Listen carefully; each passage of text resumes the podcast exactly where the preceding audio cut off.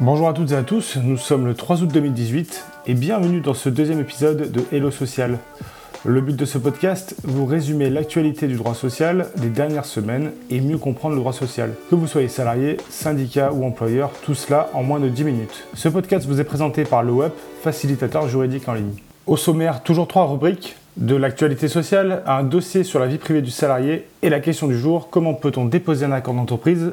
C'est parti Commençons par la première rubrique, l'actu sociale. La première actualité concerne le licenciement. Est-ce qu'un salarié peut être licencié pour un fait qu'il a effectué au cours de sa vie privée? On va commencer par une non-réponse, ça dépend. Tout ce qui relève de la vie personnelle ne concerne pas l'employeur, même les activités les plus douteuses ou litigieuses. Il n'a pas de légitimité à dicter des comportements n'ayant rien à voir avec le travail. En dehors du temps et du lieu de travail, le salarié retrouve sa liberté et n'est plus soumis à un pouvoir de subordination. Sauf, d'où le ça dépend, parfois le comportement du salarié durant sa vie perso peut avoir des répercussions sur la vie de l'entreprise. La frontière entre les deux explose donc. L'employeur pourra donc sanctionner un salarié si le fait qui relève de la vie privée constitue aussi un manquement aux obligations du contrat de travail. Exemple, un agent de sécurité qui s'est drogué avant de venir travailler et qui est sous l'influence de psychotropes peut être licencié. Ou encore, un salarié qui commet un vol chez un particulier durant son temps de pause, après avoir repéré les lieux à l'aide du matériel mis à disposition par son employeur. On a presque un grand chelem quand même pour ce licenciement. Autre exemple, des menaces, insultes et un comportement agressif vis-à-vis de collègues de travail commis à l'occasion d'un séjour organisé par l'employeur dans le but de récompenser les salariés lauréats d'un challenge se rattachent à la vie de l'entreprise, donc le salarié peut être licencié. Ces exemples sont des exceptions qui confirment la règle, car ce type de licenciement est très rare. Quand le salarié commet un méfait mais qui n'est pas en lien avec son activité professionnelle, il est compliqué de justifier un licenciement. Par exemple, un viol totalement étranger à l'exécution du contrat de travail ne justifie pas un licenciement. Grosse ambiance au travail. Et pour en rajouter un peu, si le salarié est incarcéré ou en garde à vue, le contrat est suspendu. Ce n'est pas un motif valable de licenciement.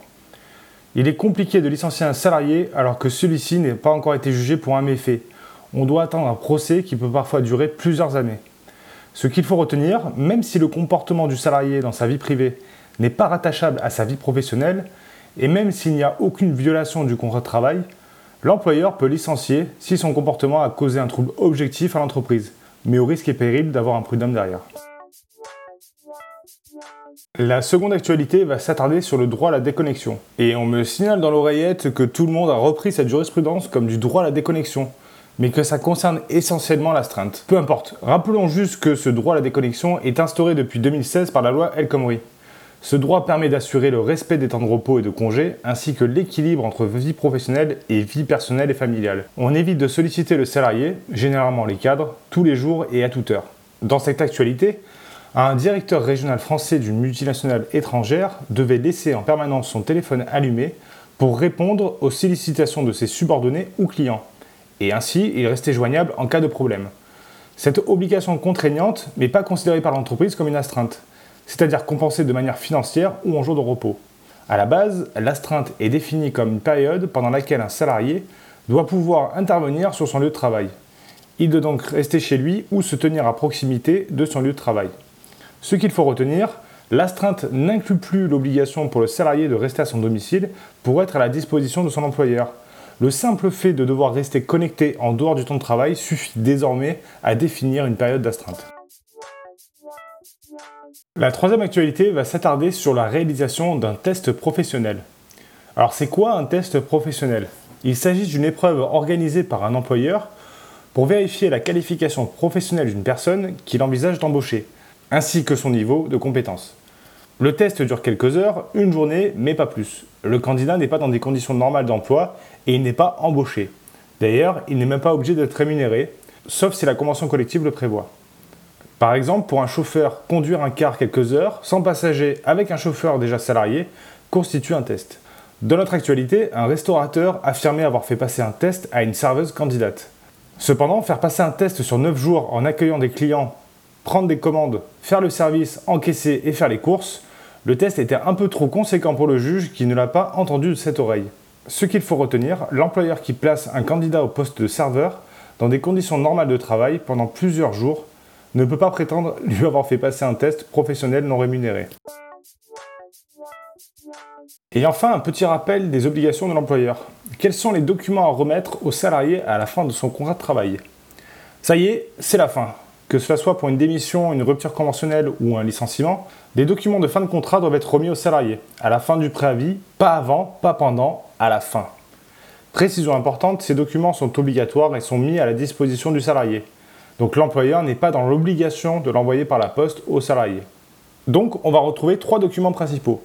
Le certificat de travail où on retrouve le nom, le prénom du salarié, la raison sociale de l'employeur, son adresse, la date d'entrée et de sortie du salarié de l'entreprise, la nature de l'emploi occupé ainsi que les différents postes et les périodes d'occupation de ces postes. S'il y a eu une mise à pied, il ne faut pas l'indiquer. Ensuite, nous avons l'attestation pour l'emploi qui est nécessaire pour permettre au salarié d'exercer ses droits à l'assurance chômage. Même s'il démissionne, c'est un document obligatoire. Et enfin, le solde de tout compte qui doit être établi en double exemplaire. C'est un inventaire des sommes versées aux salariés lors de la rupture du contrat de travail. Indemnité de congé payé, primes diverses, indemnité de rupture, etc. L'un des exemplaires est remis au salarié contre signature. Passons maintenant au dossier. Dans cette seconde rubrique, nous développons un peu plus en détail un thème en rapport avec le droit social. Cette semaine, nous allons traiter un sujet d'actualité, les informations que la société peut recueillir sur la vie privée du salarié. De base, le Code civil prévoit que chacun a droit au respect de sa vie privée. C'est même un droit fondamental. Mais évidemment, chaque droit fondamental a droit à ses exceptions, notamment dans les relations avec l'employeur. Il y a une évolution depuis quelques années sur l'influence de la vie personnelle du salarié sur les valeurs de la société, ou encore des clauses obligeant un salarié à résider à un lieu précis. Plus proche de nous se posent les questions du contrôle des mails personnels des salariés ou des fichiers personnels stockés sur l'ordinateur professionnel. Ou encore de l'utilisation des réseaux sociaux à l'intérieur ou à l'extérieur de l'entreprise. C'est un dossier qui sera développé par la suite. En tant que salarié, vous devez communiquer certaines informations à votre employeur, voire même de l'informer de tout changement de votre situation familiale. C'est une clause somme toute classique. Les juges ont dû se prononcer pour rappeler que ces informations étaient nécessaires à l'employeur pour que les droits du salarié soient respectés et que le salarié ne pouvait refuser de communiquer ces informations. Effectivement, l'employeur doit avoir à sa disposition un certain nombre d'informations personnelles. L'état civil, le numéro de sécurité sociale et l'adresse sont des informations indispensables. Par exemple, pour une mutuelle, le salarié doit indiquer s'il a des enfants ou s'il est marié pour que son conjoint ou ses enfants puissent en bénéficier. Si par exemple il vient d'avoir un enfant, il devra bénéficier de congés qui lui sont dus. L'adresse est aussi importante pour que le salarié puisse recevoir ses bulletins de salaire, ses lettres de licenciement, mais également informer les organismes de retraite, de prévoyance ou de mutuelle. Cette adresse est indispensable également pour les droits liés à la couverture sociale, mais aussi pour les déclarations fiscales, d'autant plus avec la mise en place du prélèvement à la source. L'employeur peut donc demander certaines informations personnelles à son salarié dès lors qu'elles sont nécessaires. Le salarié est tenu d'y répondre de bonne foi, mais il doit aussi communiquer spontanément à l'actualisation de celle-ci. Dernière rubrique de ce podcast, un peu plus légère. En fait non, parce que j'ai rien trouvé de léger. Donc on va parler de la possibilité de déposer en ligne un accord d'entreprise.